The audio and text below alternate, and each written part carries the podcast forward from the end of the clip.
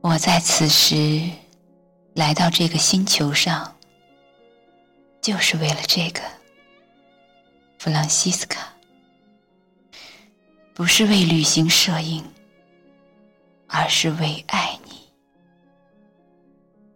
我现在明白了，我一直是从高处一个奇妙的地方的边缘跌落下来。时间很久了，比我已经度过的生命还要多许多年。而这些年来，我一直在向你跌落。读《廊桥遗梦》时，并没有接触新的故事的那种好奇探索的过程，相反。从一开始，我便被一种神秘的、熟悉的感觉攥住了心脏。呼吸也遵循一种舒缓的节奏，像是刚刚接触在路上时的那种情调。大路，汽车引擎声，空旷无人的原野，黄昏，爵士乐。盛大的寂寞和无法言说的空虚，心跳有力，但缺少了一个部件，因此被寻觅的欲望带上了无尽的道路。那种不满足是什么呢？那种仿佛从生命初始时带来的与世界的疏离感。使得罗伯特金凯有种孤独者的气质。何况他聪明、矫健，是摄影师，也是艺术家。智慧的美与肉体的美都具备了。他是个古怪却有致命吸引力的男人。我顺着文字的脉络亲近他，具象出他这样的男人。接着是弗朗西斯卡，他们是具有魔性的，或者说，弗朗西斯卡正是他生来所缺少的那一部分。他们为彼此而存在。即使之前的数十年，他们远隔千千万万公里，各自过着不一样的生活。然而，命运在指引着罗伯特去追寻。他们幸运的找到了彼此。我不是个相信一见钟情的人，也不相信宿命。然而，在罗伯特的信中说道：“我向你走去，你向我走来，已经很久很久了。虽然在我们相会之前，谁也不知道对方的存在，但是在我们浑然不觉之中，有一种无意识的注定的缘分。”在轻轻的吟唱，保证我们一定会走到一起，就像两只孤雁在神力的召唤下，飞越一片又一片广袤的草原。多少年来，整个人一生的时间，我们一直。都在互相朝对方走去。这段话让我深受震动。的确会有这样的爱情，一眼万年，终其一生，不过是为了接近彼此。我羡慕。这种近乎神迹的爱，它让现在理性社会斤斤计较的所谓爱情黯然失色，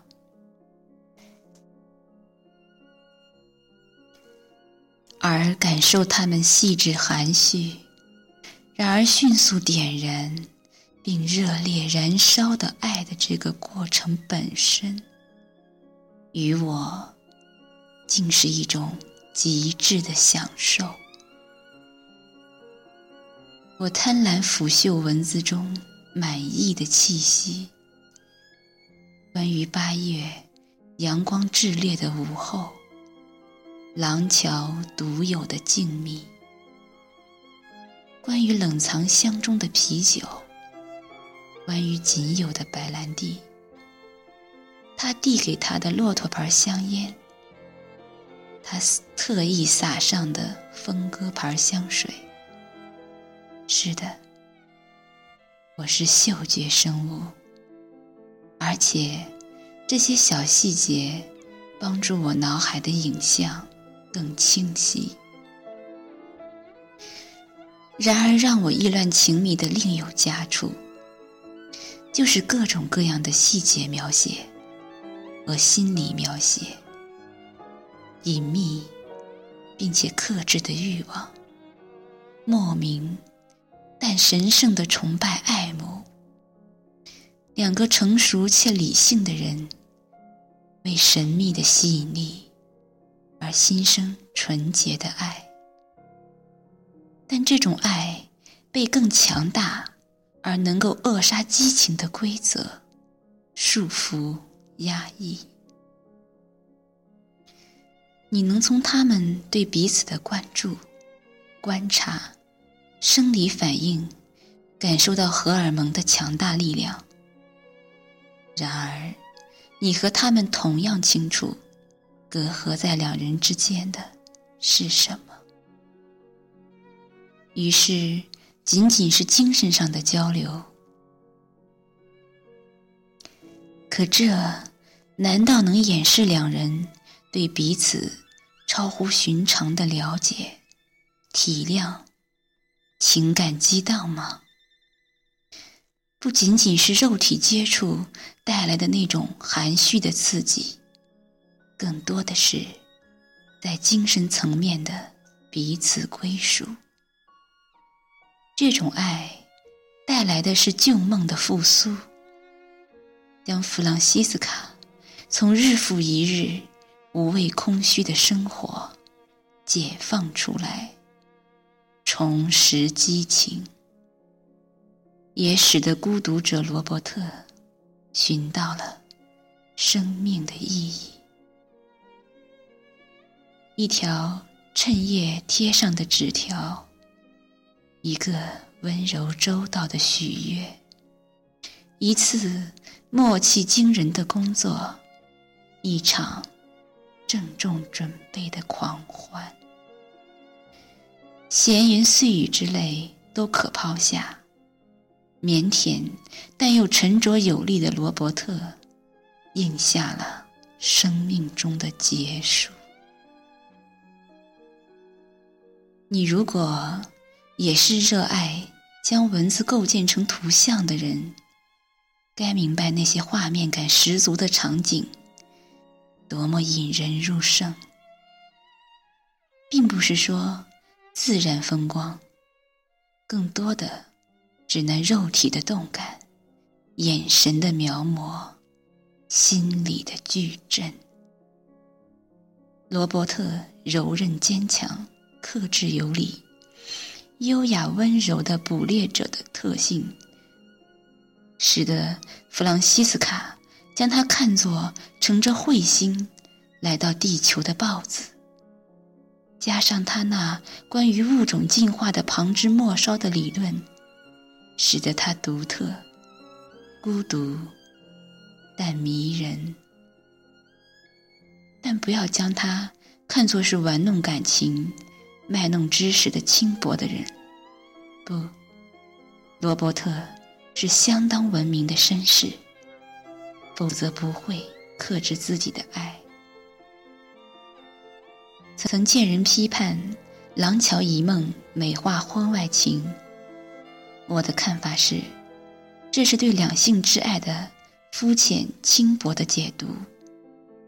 弗朗西斯卡和罗伯特金凯彼此真正拥有对方的时间只有一个星期，然而之后到他们生死永隔的数十年中，他们除了对彼此深重的爱以外，没有再见，没有通讯。是什么维持着爱意，乃至使这爱愈加刻骨铭心？我不认为寻求刺激的婚外情可以解释，那甚至是一种侮辱。很难在当下社会解读这份可称是旷世绝恋的爱情。横跨辽阔地域，纵歌深静时光，心灵的紧密贴近，已经带了神圣的仪式的意味。孤独死去，罗伯特金凯成为一种凝固的典型，几乎是理想化的情人、爱人。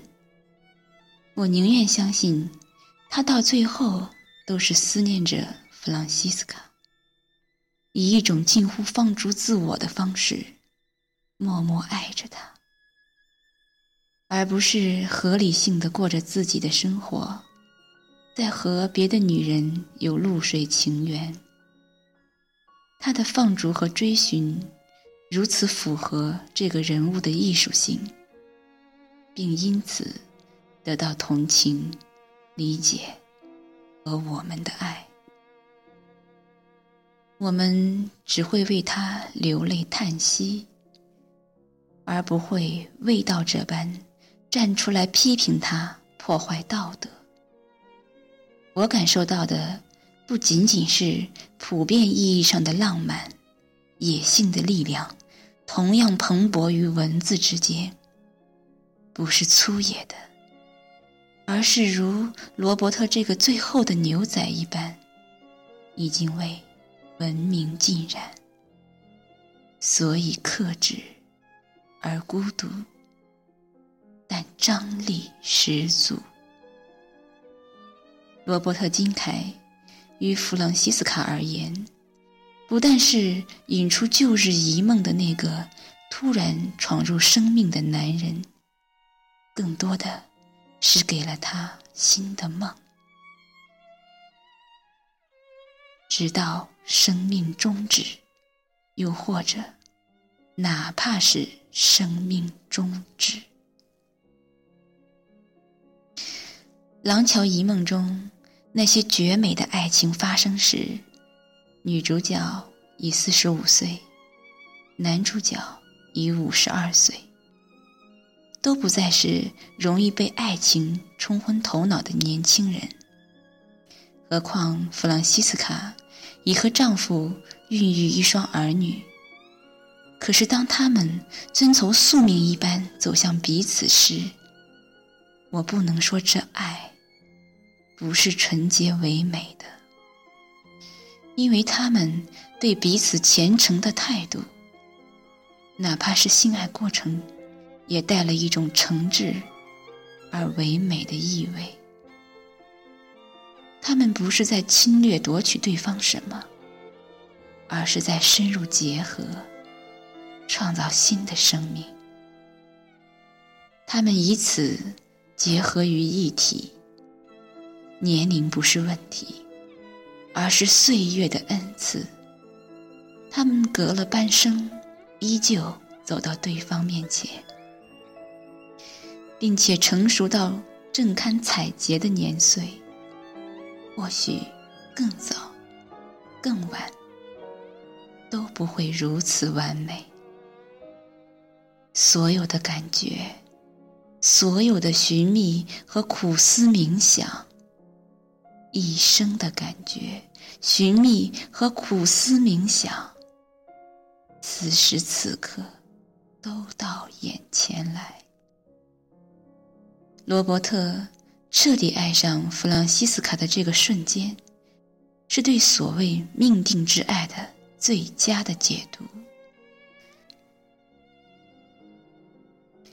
丰美的爱情，由这一刻爆发出惊人的热度。舞蹈也好，晚餐也好，无休止的灌注激情与力量的做爱也好，都只是将爱。传达给彼此的方式，而精神的交往已经脱离了物质躯壳，感人肺腑的不再是肢体的接触和语言的倾诉，而是超脱于此的精神的融合。我想，不论以小说或是电影的形式，作者。想展现给我们的，绝不是打上标签的文艺性或伦理性。我情愿这是启示于预言，在爱情变得荒芜的年代，《廊桥遗梦》将是一场凄美的幻梦，时时提醒对于爱情轻浮随便、缺乏成熟的人，告诉他们。还有这样的传奇存在，因为有他们这样纯洁真挚的爱存在，所以我将不轻易许诺爱情。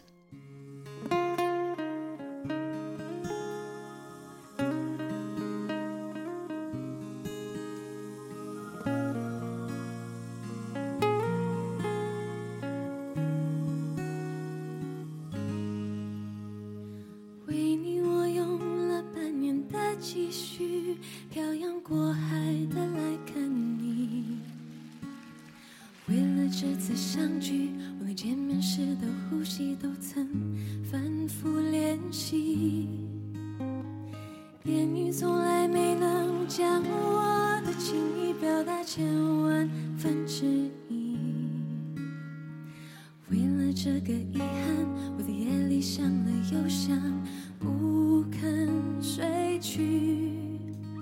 记忆它总是慢慢的累积在我心中，无法抹去。